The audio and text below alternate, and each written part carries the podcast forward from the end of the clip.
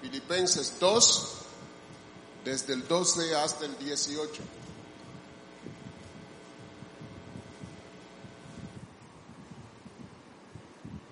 Dice la palabra del Señor así. Por tanto, amados míos, como siempre habéis obedecido, no como en mi presencia solamente, sino mucho más ahora en mi ausencia, ocupaos en vuestra salvación con temor y temblor, porque Dios es el que en vosotros produce así el querer como el hacer por su buena voluntad.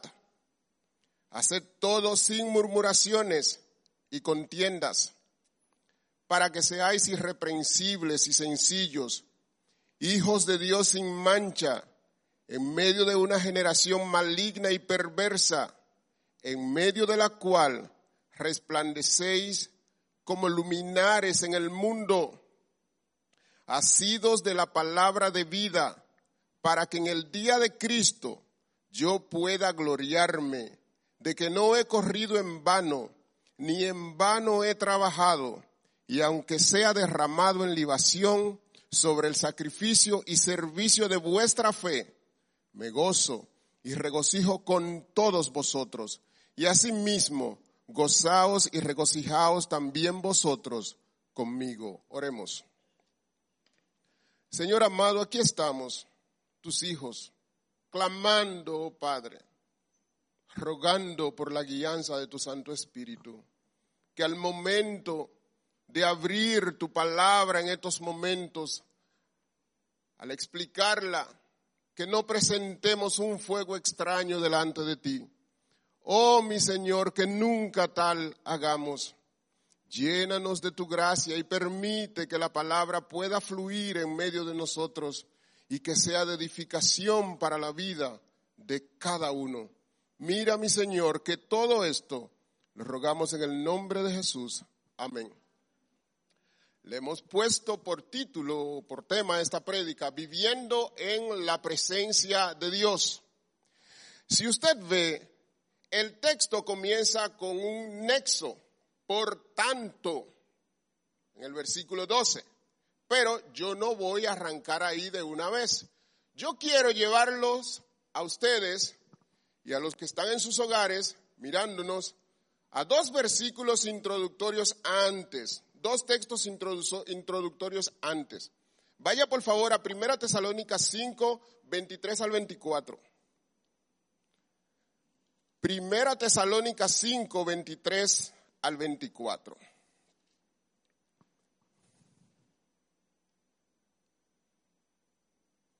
Mire cómo dice ese texto.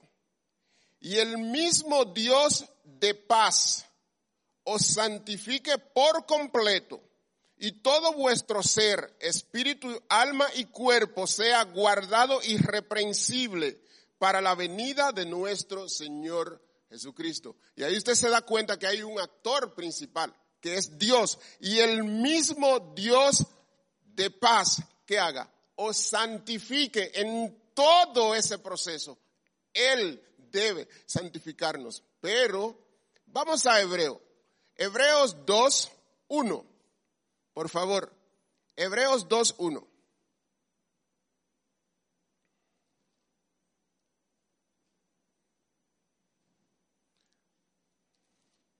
Mire ese texto conmigo.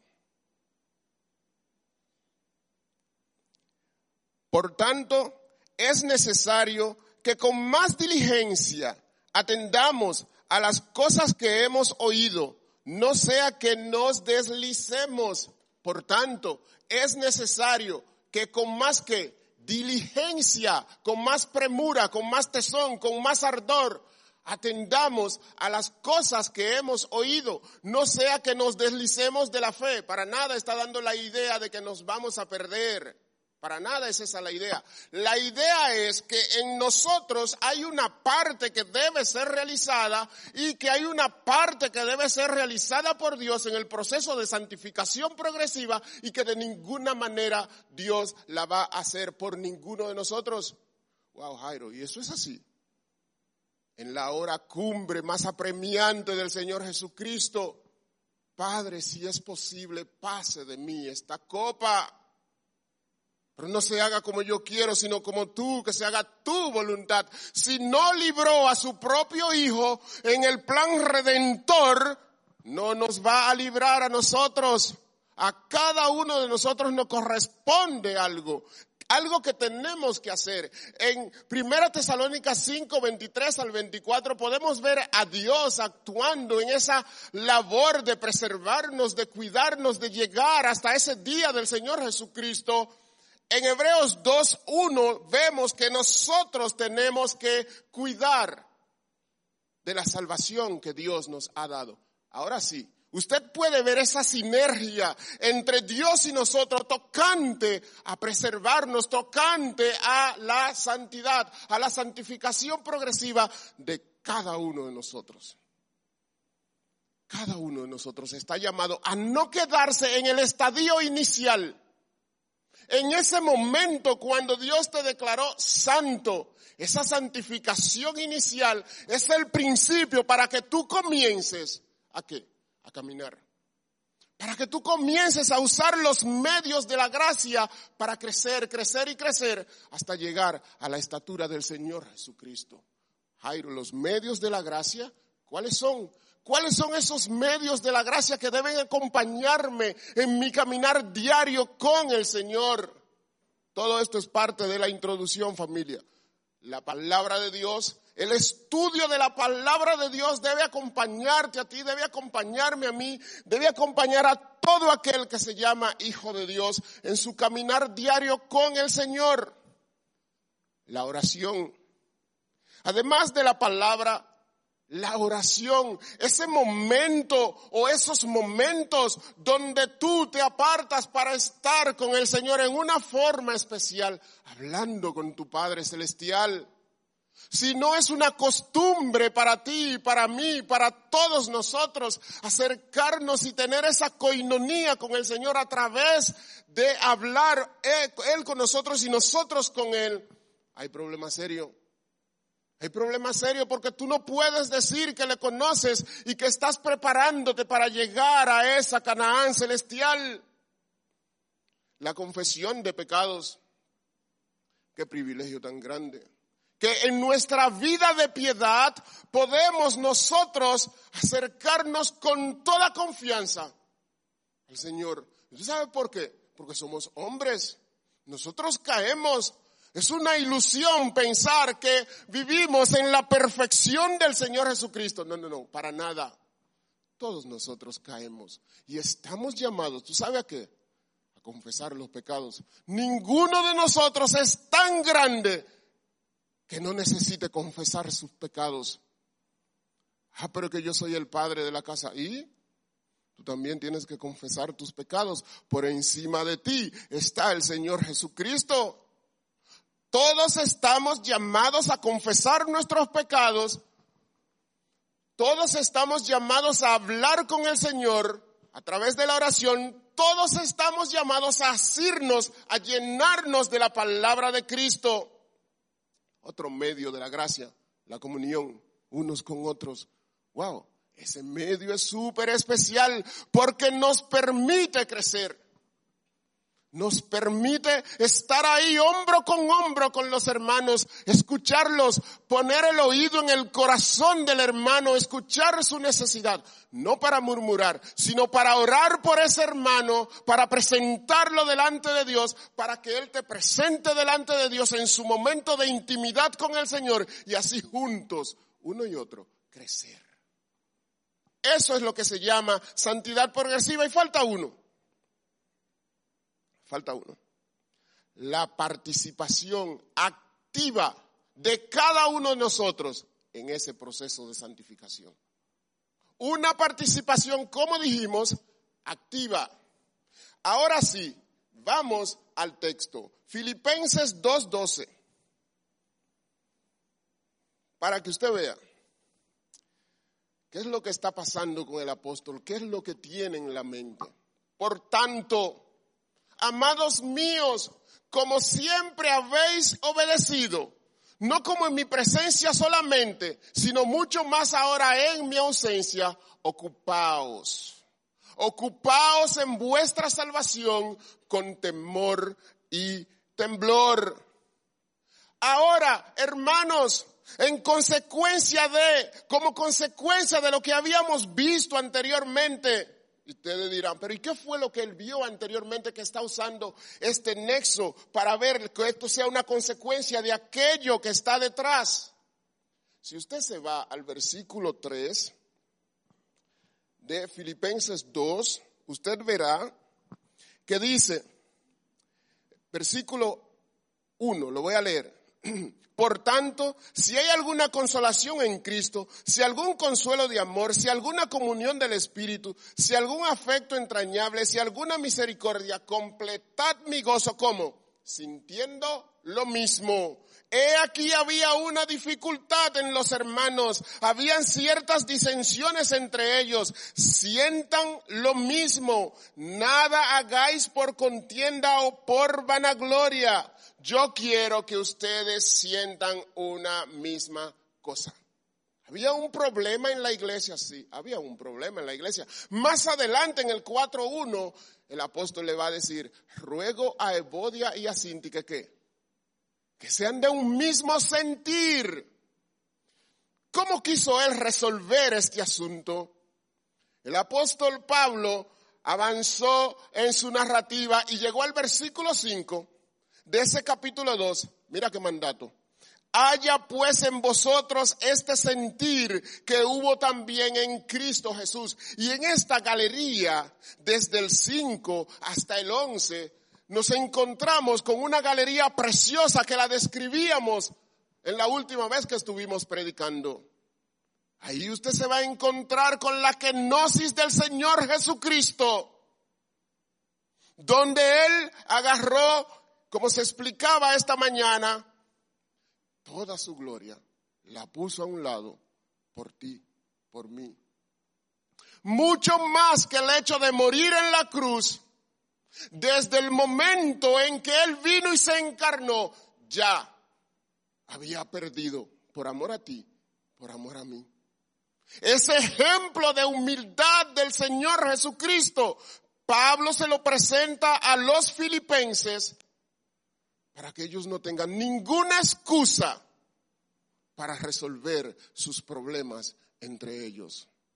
Y es posible que en este momento tú digas, tú digas, wow, pero yo no tengo ningún problema con los hermanos de la iglesia. Yo tengo ninguna dificultad con mis vecinos. Yo soy como un angelito salido del cielo que va caminando por esta vida, rodado de esta generación maligna y perversa. ¿Cómo tú debes recibir esta palabra de hoy? Atiende.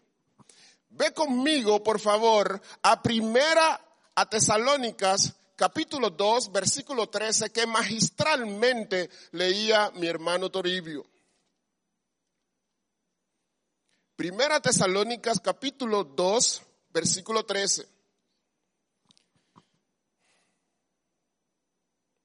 Usted sabe que este texto de Primera Tesalónicas 2, ese texto que se leyó hasta el 14, no hay manera de que usted pase por ese texto y que su corazón no sea quebrantado. Al ver la ternura, al ver el cuidado, al ver cómo Pablo se preocupaba por estos hermanos de Tesalónicas. Mira ese versículo 13 conmigo.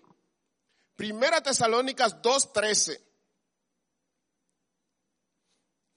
Por lo cual también nosotros sin cesar damos gracias a Dios de que cuando recibisteis la palabra de Dios que oísteis de nosotros, la recibisteis no como palabra de hombres, sino como según en verdad es la palabra de Dios, la cual actúa en vosotros los creyentes. ¿Cómo tú debes recibir este mensaje para tu vida? Como que es la palabra de Dios. No es la palabra de Jairo. No es la palabra de Jairo. ¿Quién soy yo? Yo soy igual que tú y, tal vez menos, tal vez más pecador que tú. Esta es la palabra de Dios. El Señor te está diciendo a ti en este momento por cuanto ya tuviste el ejemplo de mi hijo amado muriendo en la cruz, tú tienes que cuidar. Tú tienes que cuidar la salvación que te he dado con temor y temblor. Tienes que cuidarla. Mira cómo comienza ese texto. Por tanto, amados míos, como siempre habéis que obedecido. ¿Cuál es la idea que Pablo quiere transmitir ahí?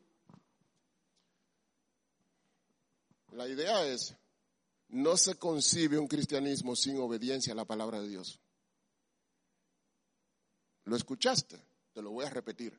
No se concibe un cristianismo sin obediencia a la palabra de Dios.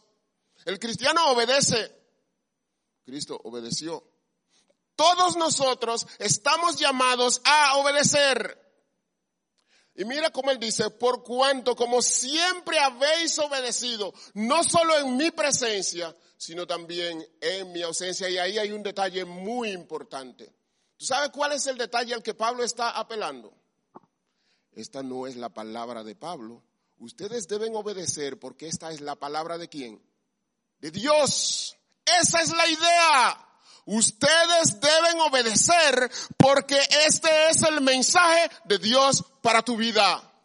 Y si este es el mensaje de Dios para tu vida, tú tienes que saber que Dios vive como en un eterno presente. ¿Cómo puedes engañar a Dios? ¿Cómo puedes simular delante de Dios? para decir que eres creyente en la iglesia y con tu vida estar comiéndote por detrás a todos los hermanos o a todos tus vecinos. Más adelante ustedes verán cómo se atacan a los murmuradores. Entonces, dado que esta es la palabra de Dios, tú, yo, todos nosotros tenemos que obedecer. Porque no hay manera de que podamos nosotros engañar al Señor. En el Salmo 139, en el Salmo 139, 7, 8, 13, 14, ¿a dónde me iré de tu espíritu? ¿Y a dónde huiré? ¿De qué? De tu presencia. Si subiere a los montes, ¿qué pasa? Allí estás tú. Y si en el Seol hiciere mi extrado, ¿qué pasa? Examíname, oh Dios, y conoce que mi corazón. Pero ¿cómo es posible que seamos tan ilusos que pensemos que podemos llamarnos cristianos y ser rebeldes a la palabra de Dios? El anhelo de todo padre es que sus hijos sean obedientes a quien?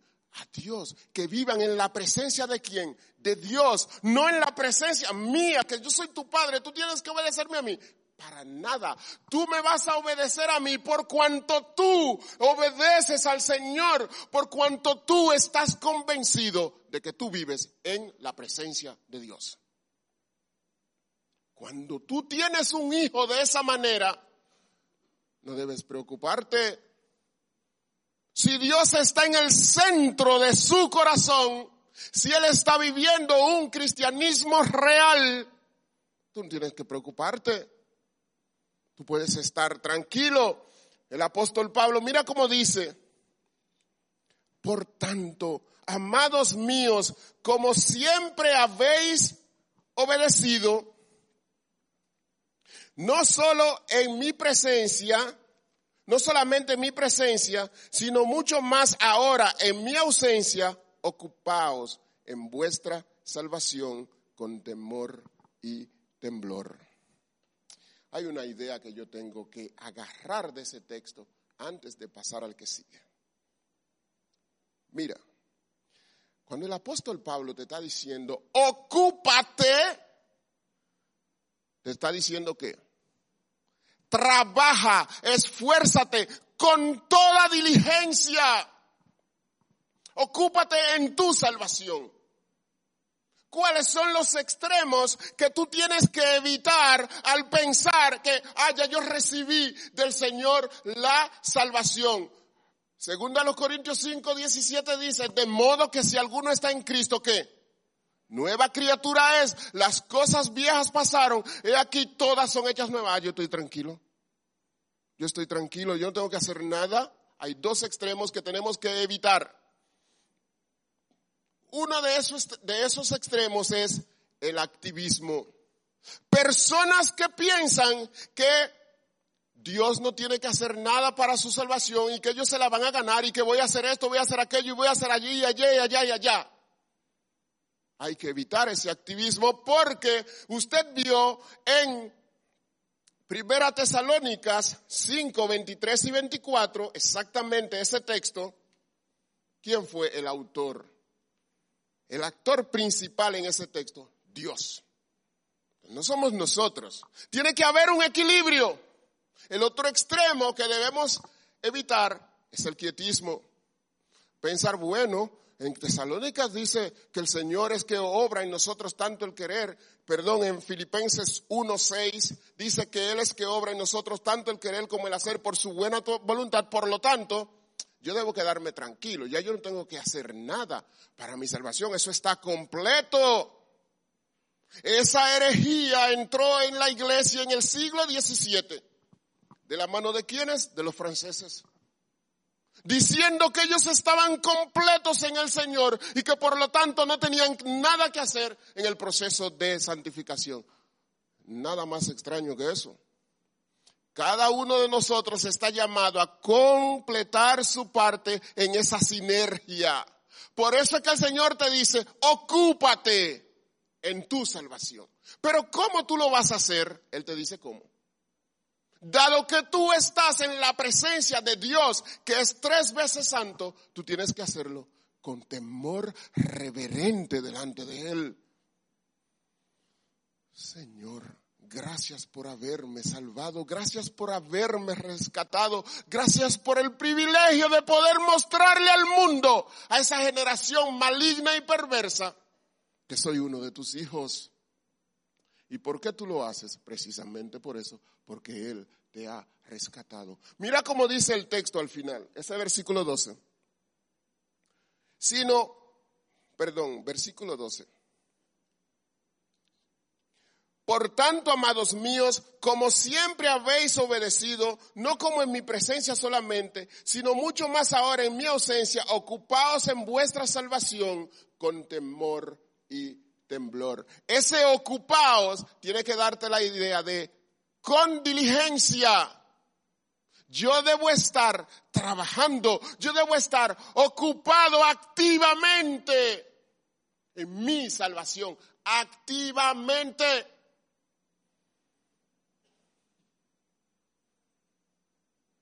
la idea de que el Señor te llamó para que tú estés tranquilo en tu zona de confort, ¿tú sabes lo que es? Una falacia. Una falacia, mi hermano. Eso es una falacia. El Señor te ha llamado para que te agarres de la palabra de Cristo y camines la vida en medio de esa generación maligna y perversa, revelando al Señor Jesucristo. que todos esos que viven siendo malignos y perversos no tengan excusas. Porque tú estás mostrándole a ellos cómo debe vivir un verdadero creyente. Hay algunos textos que nos muestran que la vida cristiana es sinónimo de obediencia. Te lo voy a dar para que los tengas como referencia. Segunda Tesalónicas 1, 5 al 9, Romanos 6, 17, Primera de Pedro 1, 1 al 2. Y yo voy a buscar, para que tú vayas conmigo, por favor, a Romanos 6, 17. Ve conmigo allá. Romanos 6, 17.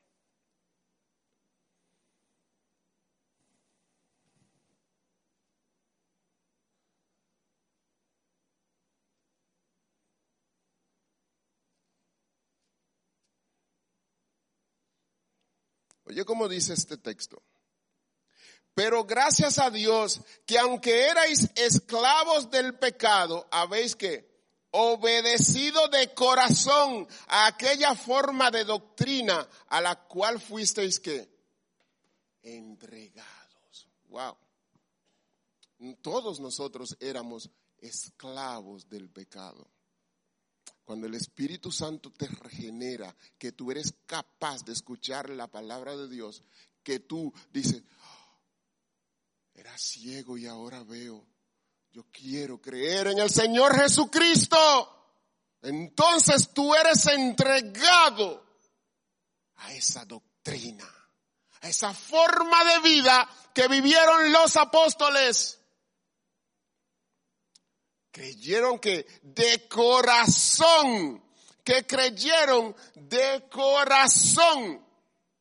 Esa es una realidad en tu vida, de verdad obedeces de corazón la palabra de Dios, por cuanto tú eres creyente, obedeces de corazón. Esa obediencia, en ese texto podemos ver tres implicaciones. La primera, hemos sido llamados a una vida de obediencia. Eso es, el, eso es el cristianismo, una vida de obediencia. Usted no hará nada para los hombres, será para Dios porque nadie puede salir de la esfera de su control. Él es omnipresente, por eso debemos ser diligentes, sabios al vivir la vida cristiana. Segundo, tenemos que ocuparnos en nuestra salvación. Crecer, crecer implica dolor, transformación, moverse de un estadio a otro, con temor y temblor, en reverencia, porque los días son malos. Ese con temor y temblor no implica que tú tienes que ganarte la salvación para nada. Eso es un regalo que Dios te da. Pero por cuanto el Señor te ha dado la salvación, entonces tú estás ahí a la expectativa con esa reverencia que debe darte el saber que estás en la presencia de Dios. Y llegué a un punto peligroso esa reverencia que debe darte el saber que estás en la presencia de Dios. Hay una presencia de Dios eh, que se refiere a su omnipresencia, que es la inmanencia de Dios. Él está en todo el mundo a la vez, pero hay una manifestación efectiva de Dios que es diferente. Y es ahí donde yo quiero que tú vivas. En esa manifestación efectiva de Dios. Te voy a dar un ejemplo. El Señor llama a Moisés. Moisés viene a la presencia de Dios.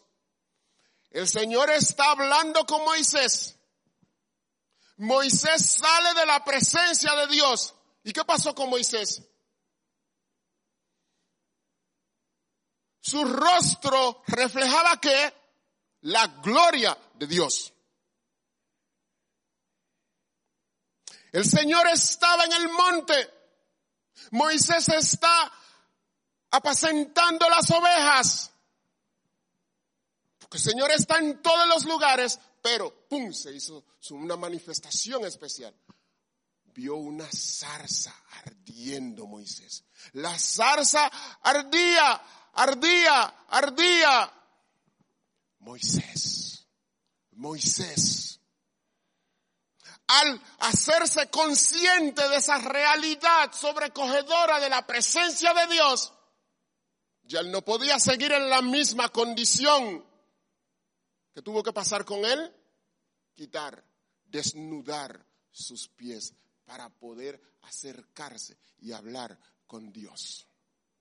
¿Cómo estás tú delante de la presencia de Dios? ¿Cómo estamos? Estamos conscientemente viviendo la vida cristiana, entendiendo de que no hay una esfera en la que nosotros podamos escaparnos del Señor. Tercera implicación de ese versículo 12. Dice, porque estamos en la presencia de Dios que vive en un eterno presente, valga la redundancia, cuya presencia es más efectiva que la de nuestros líderes, seamos íntegros ante Dios al vivir la vida cristiana. Seamos como íntegros al vivir la vida cristiana. Entonces, Tú tienes que entender, amado hermano, que si el Señor te ha llamado, si el Señor nos ha llamado, es para que nosotros vivamos diferente.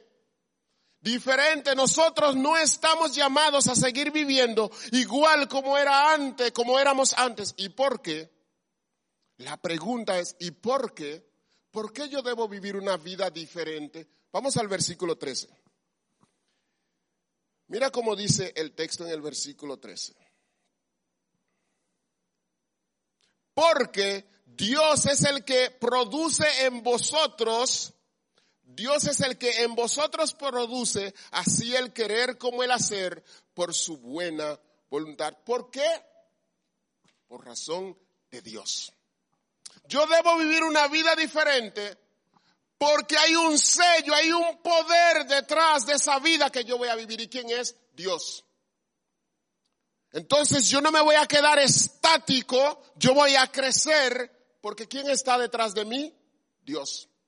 Dios está detrás de mí, por lo tanto yo estoy llamado a crecer. Dios es el que produce en ti tanto el querer como el hacer por su buena voluntad. Sí, es verdad. El Señor nos preserva.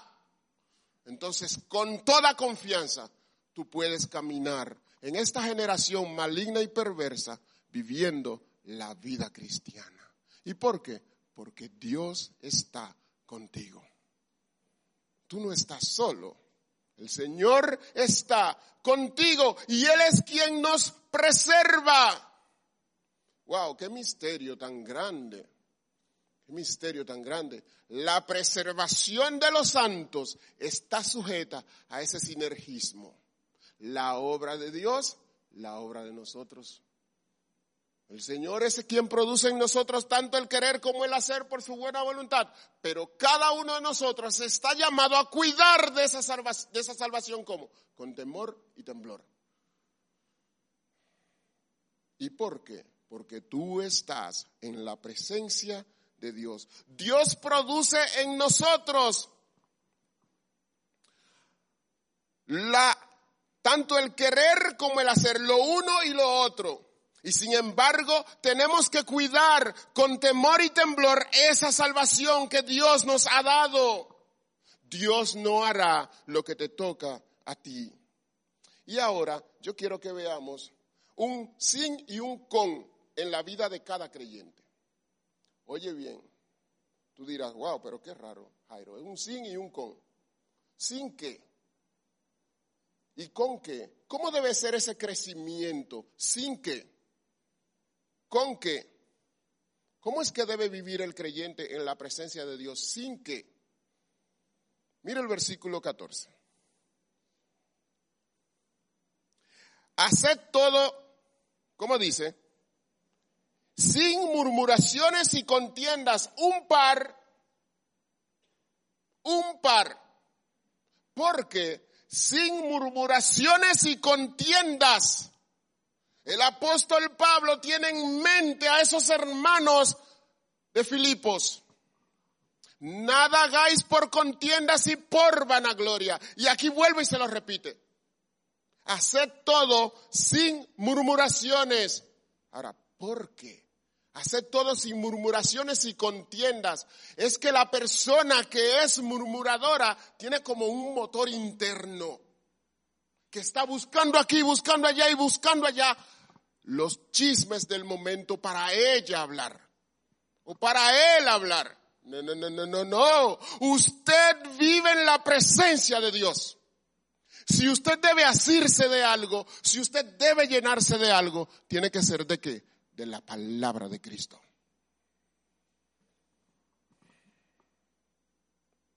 Mira cómo él dice, mira cómo dice el texto. Me encanta como dice el apóstol Pablo.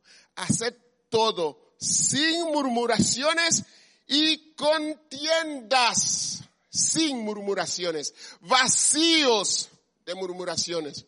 Este es el momento donde tú debes recordar que todo lo que se te está diciendo aquí, no, es que eso fue Pablo que lo dijo. No, no, no. Esta es la palabra de Dios. Si ahora mismo te ves desde arriba y te das cuenta que eres un murmurador, un contencioso, una murmuradora, una contenciosa, un chismoso, una chismosa, estás a tiempo de ejercer uno de los medios de la gracia, confesar tu pecado y apartarte para darle gloria y honra a Dios con tu vida. Son tan peligrosos los murmuradores, los contenciosos, que sirven hasta de señal. ¿Y dónde está Hannah? Allí sentada al lado del chismoso. Es peligroso peligroso, peligroso. ¿Con, con qué tenemos que estar llenos? ¿Qué tenemos que tener, que tener en nuestras vidas? Mira cómo dice el texto, el propósito, para que seáis que irreprensibles y sencillos, irreprensibles y sin contención, sin murmuración, pero sí con la capacidad de ser irreprensibles y sencillos. Dado que tú vives en la presencia de Dios, que tú obedeces al Señor convencido de que estás en su presencia, tú vas a poder ser irreprensible. ¿Tú lo que es irreprensible? Que nadie te pueda señalar. Que cuando te usen como referencia al lado de la chismosa, que están hablando de ti, lo hagan hablando mentiras. Porque puede pasar. Hablando mentiras. ¿Por qué? Porque tú eres una persona que está cerca al corazón de Dios. Y tú vives en su presencia. Y tú quieres reflejar al Señor Jesucristo. Irreprensible, sencillo de corazón ¿Tú sabes lo que es eso? Que si la palabra de Dios dice frío, tú entiendas que dice como frío. No le busques 50 mil vueltas para meterte en una contienda con el hermanito que está ahí, porque tú crees que sabes más. Así son los contenciosos. Siempre están buscándole cuántas patas que tiene el gato. Cuatro. Ellos le están buscando seis para contender. El Señor no nos ha llamado a eso, el Señor nos ha llamado a lo contrario, a ser sencillos, sosegados, tranquilos, pacificadores, si se quiere, reflejar el fruto del Espíritu. Si se quiere, a eso nos ha llamado el Señor. El apóstol Pablo, una iglesia amada. El apóstol Pablo quería decirles los mejores consejos a esa iglesia para que dejaran de ser contenciosos, para que dejaran de ser, wow, peleadores por cualquier cosa. No, no, no, yo no quiero eso entre ustedes, mis hijos. Yo quiero que ustedes sean sencillos. Yo quiero que ustedes sean irreprensibles. Para que ustedes puedan llegar a ser que hijos de quién? De Dios. No hijos de Pablo, no entiendo tanto afán de, de reconocer. Hay que, hay que reconocer a los que trabajan entre nosotros, pero son hombres igual que nosotros. Nosotros somos hijos de Dios. ¿Hijos de quién? De Dios. Llamados a ser hijos de Dios. Pero para eso hay que ser sin mancha. ¿Por qué? ¿Quién me dice por qué? ¿Por qué tenemos que ser sin mancha para ser hijos de Dios? Porque Dios es santo. Y si tú quieres gozar de una coinonía con Dios, si tú quieres poder hablar con Dios de cerca, tú tienes que ser apartado, tú tienes que ser santo, tú tienes que vivir una vida que le dé gloria y honra a Dios, tú tienes que estar convencido de la presencia de Dios. Mira ese versículo 15. Para que seáis irreprensibles y sencillos, hijos de Dios, sin mancha. Y aquí viene una parte muy peligrosa.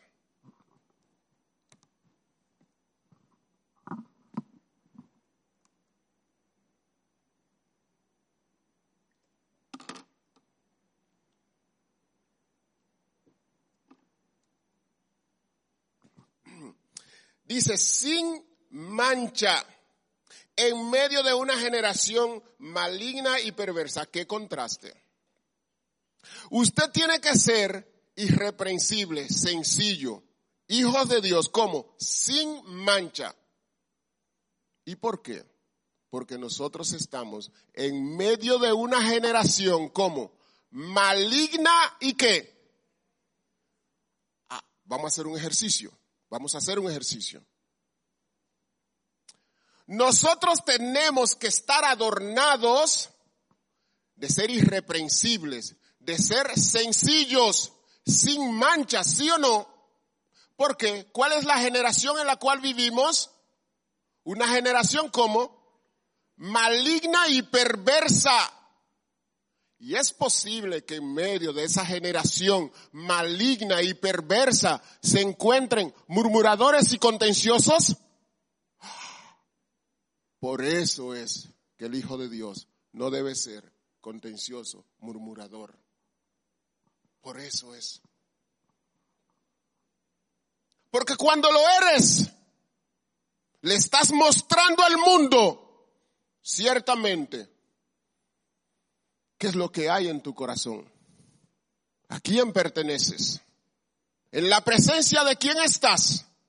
No de Dios, sino del maligno, del pecado. Estás siendo gobernado por el pecado.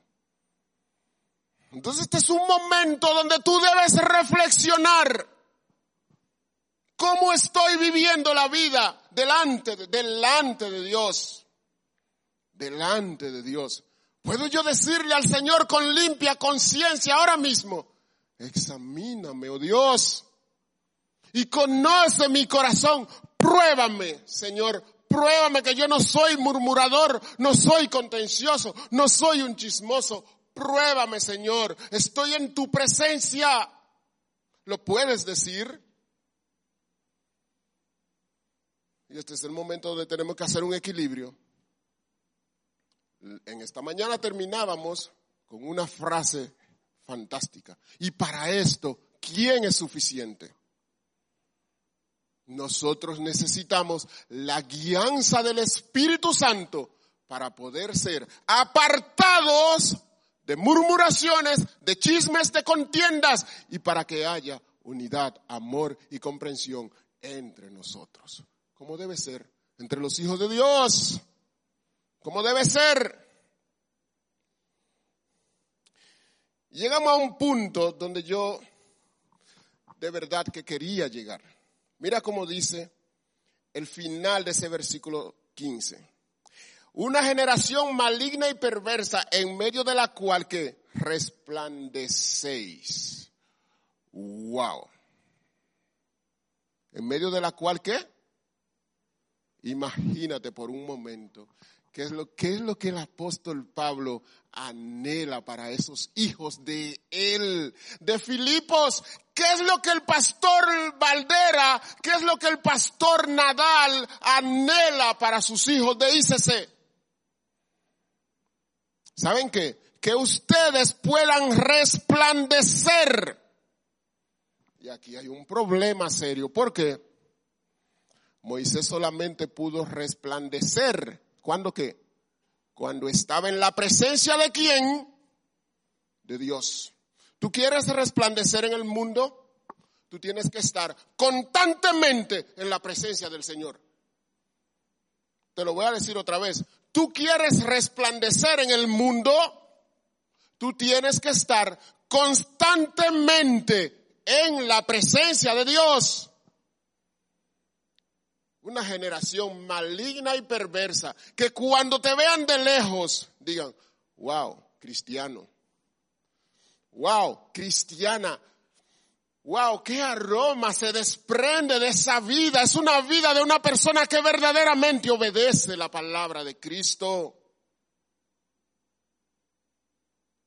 Y solo así tú vas a resplandecer como un luminar. Aquí hay una idea. Hay una idea que, se, que entraña ese término, que es un luminar. Es un astro que refleja la luz. Pero esa es la idea sencilla y chiquita la idea buena, compleja, grande, es un cristiano que refleja la gloria de Dios. Eso es un luminar. Y te cambia el nombre. Ya no eres Jorge Alcántara. Un cristiano que refleja la gloria de Dios, del cual sale ese aroma que todo el mundo quiere abrazar y estar cerca de él. Porque estudia la palabra de Dios, está lleno de Cristo. Así tiene que ser con todos nosotros. Moisés reflejó esa luz brillante porque estaba hablando con Dios. Esto es una moneda que tiene dos caras. O usted vive quejándose de todo cual murmurador o vive en la presencia de Dios y le reflejará al mundo a quién? A Dios. Solamente hay dos caras en esa moneda. ¿En qué cara estás? ¿En qué cara estás? ¿Dónde estás? ¿Eres un luminar? ¿Reflejas al Señor Jesucristo? ¿O estás del otro lado? Pero hay una buena noticia. Hay una buena noticia. Si el Señor te ha mandado este mensaje en esta noche, ¿tú sabes para qué es? Dándote la oportunidad de que tú vengas a los pies del Señor Jesucristo. De que tú confieses tus pecados y que tú te rindas a los pies del Señor Jesucristo. Es, un texto precioso, es una galería que agarra tu corazón. Mira, mira cómo sigue el texto. Es una galería que agarra tu corazón. Mira cómo comienza ese versículo 16. Wow. Asidos, agarrados. ¿De qué? De la palabra de vida. Tú eres cristiano genuino, tú vives en la presencia de Dios. Una característica de tu vida es que tú estás asido, agarrado de la palabra de Dios. Tú eres de los que están ahí atentamente, día tras día, escudriñando, escudriñando, llenándote de la palabra de Dios. ¿Para qué?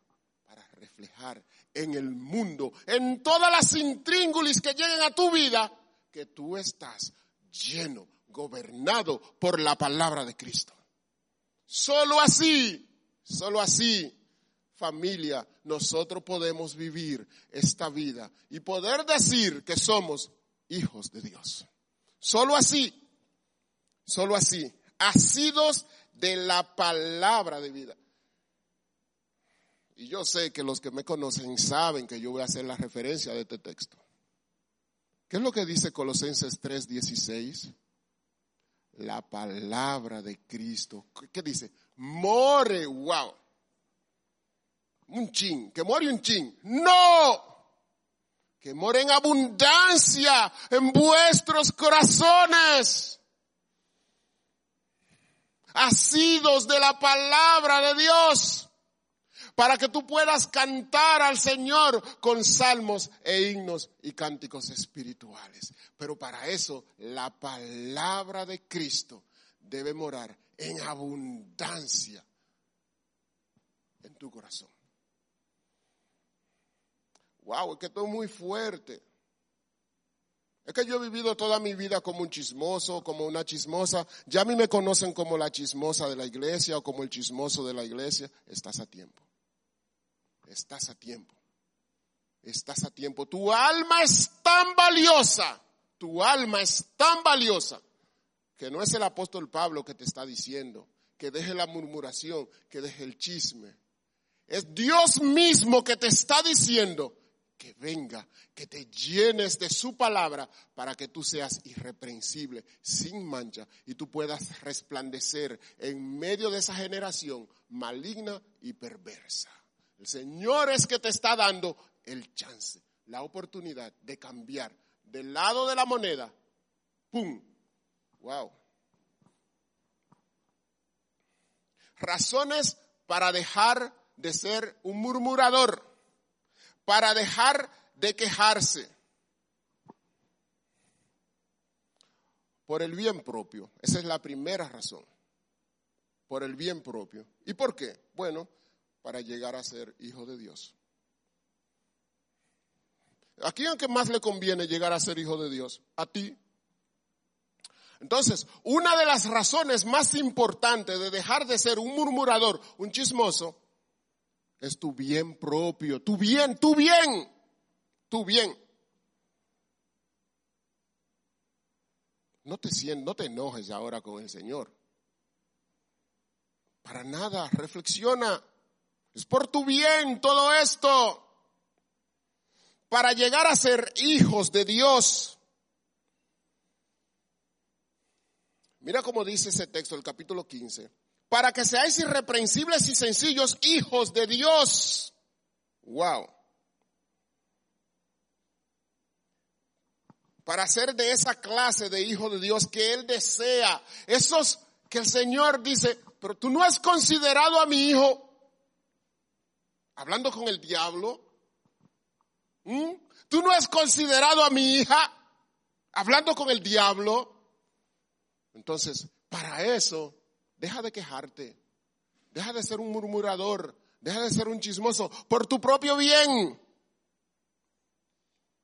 Y por el bien de los incrédulos. ¿Y por qué? Ah, pero ¿por qué Jairo por el bien de los incrédulos? Oh, oh. Y el texto no dice que nosotros vivimos en medio de qué? De una generación como maligna y perversa. Por el bien de ellos, por amor a ellos, tú tienes que reflejar al Señor Jesucristo. Tú te llenas de su palabra. Tú estás consciente de que tú estás en la presencia de Dios y tú quieres que se desprenda de ti ese aroma que cuando le dé a los impíos digan, yo quiero tener eso. Yo quiero ser diferente. Yo quiero vivir una vida que le dé gloria y honra a Dios por amor a los impíos, por amor a tus vecinos, por amor a tus primos, a tus hermanos, a las personas que te conocen. ¿Y cuál es otra razón? Para no quejarse, para poder ser ¿tú sabes qué? Un luminar en el mundo para poder reflejar al Señor Jesucristo, para poder reflejar la gloria de Dios, para poder reflejar la gloria del Señor a este mundo. Yo quiero que tú vayas conmigo, por favor, a Isaías 49, 6. Isaías 49, 6. Mira lo que dice la palabra del Señor ahí en Isaías.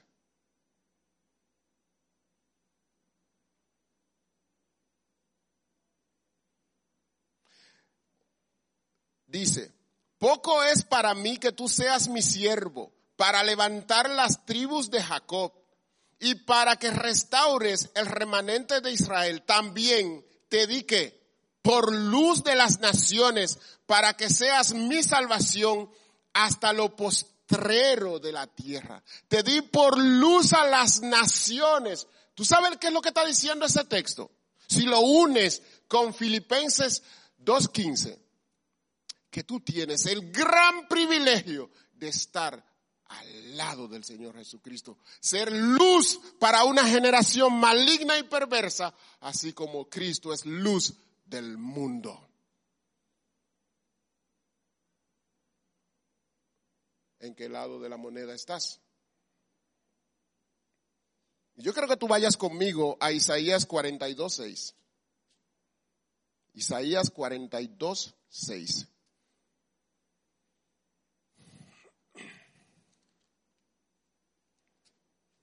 Mira lo que dice este texto.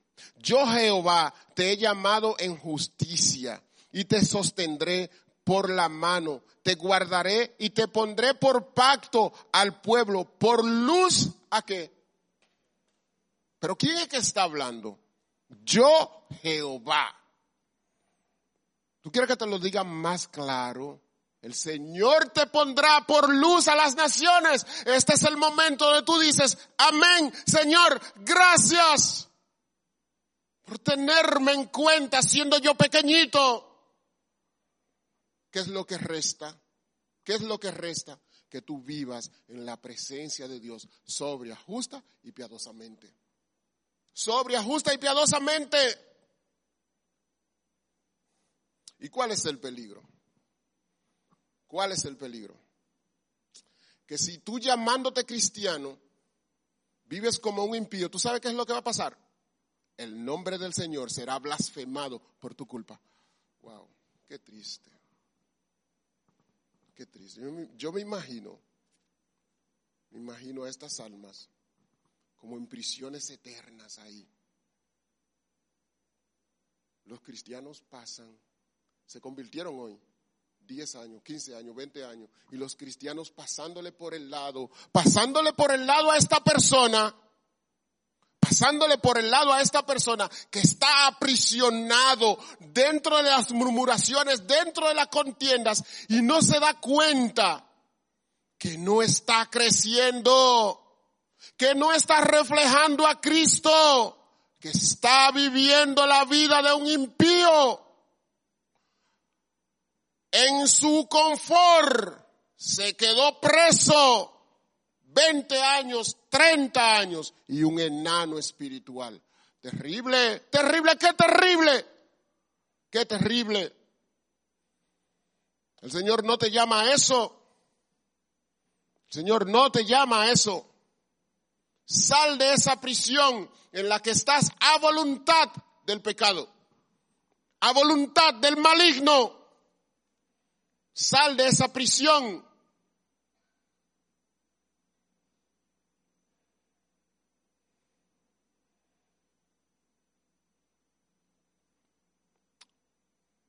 ¿Y por qué es una prisión? Normalmente están engañados, normalmente creen que están bien y que por lo tanto tienen calidad para pasear el mundo con su lengua. No, usted está llamado a pasear el mundo predicando la palabra de Cristo. A eso que usted está llamado a pasear el mundo, nación por nación, aldea por aldea, casa por casa, persona por persona, predicando la palabra de Dios. A eso que tú estás llamado, no es a otra cosa. Vayan al versículo 16, por favor.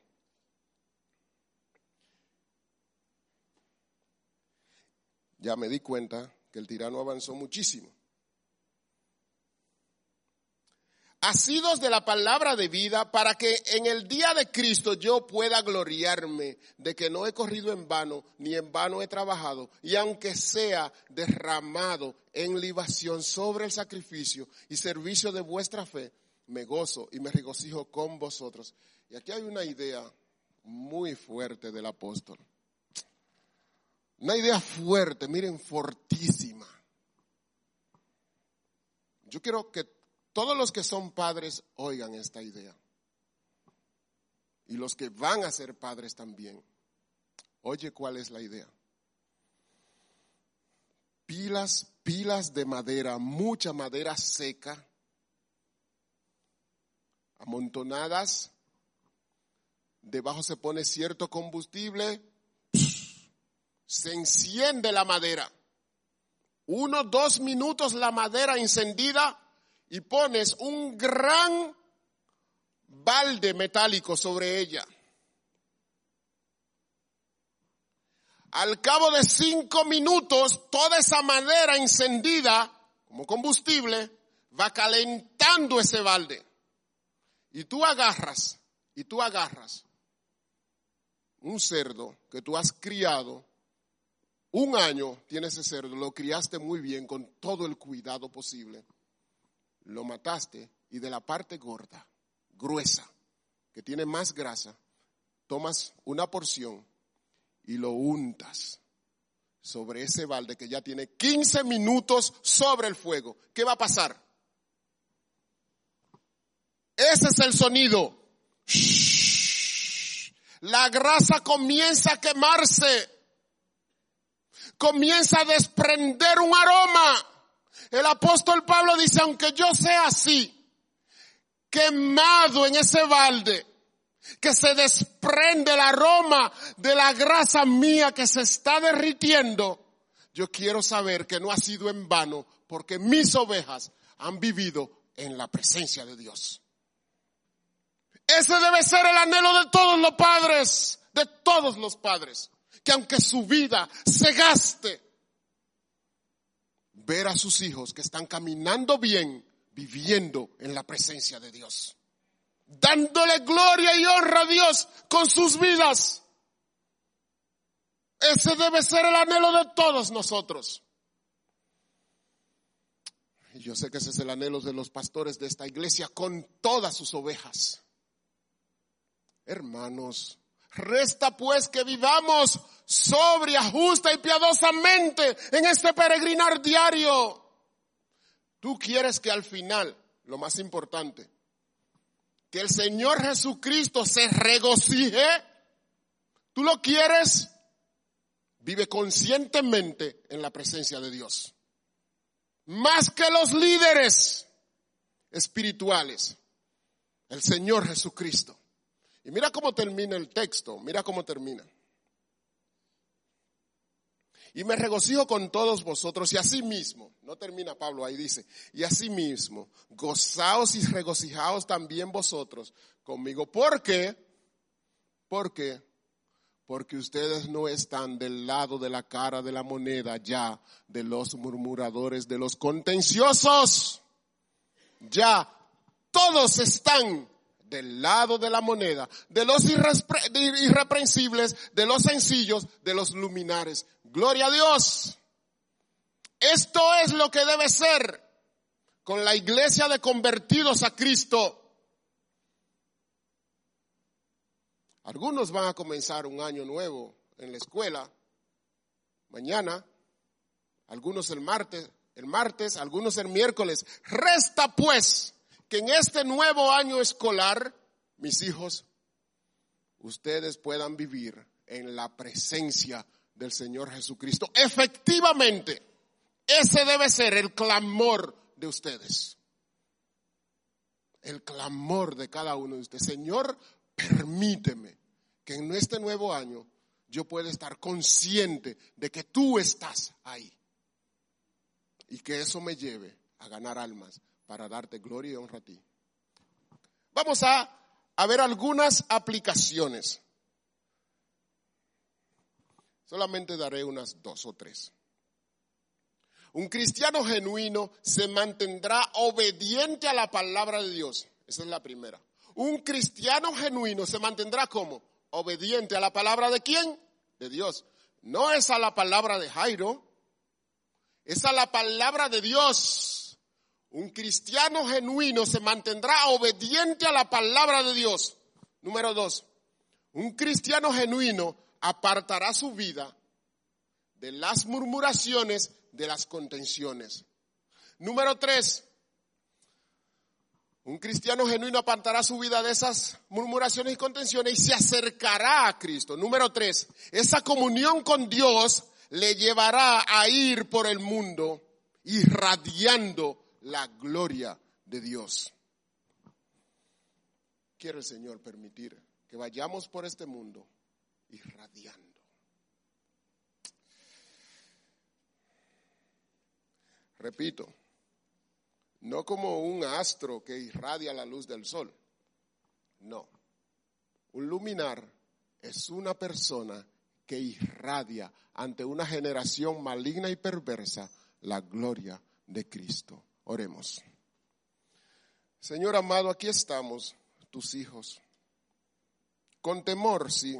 Temblando, sí, Padre porque sabemos de nuestros familiares, de nuestros amigos, de nuestros vecinos, y clamamos que tú le des la oportunidad de estar del otro lado de la moneda. Misericordia, Señor, misericordia. Que no sean murmuradores, contenciosos toda su vida. Misericordia, Señor, que puedan venir a los pies del Señor Jesucristo. Oh Padre, permite que en esta semana que viene y en los que nos resta de vida podamos vivir como verdaderos luminares. Todo esto lo rogamos en el nombre de Jesús. Amén. Que el Señor les bendiga.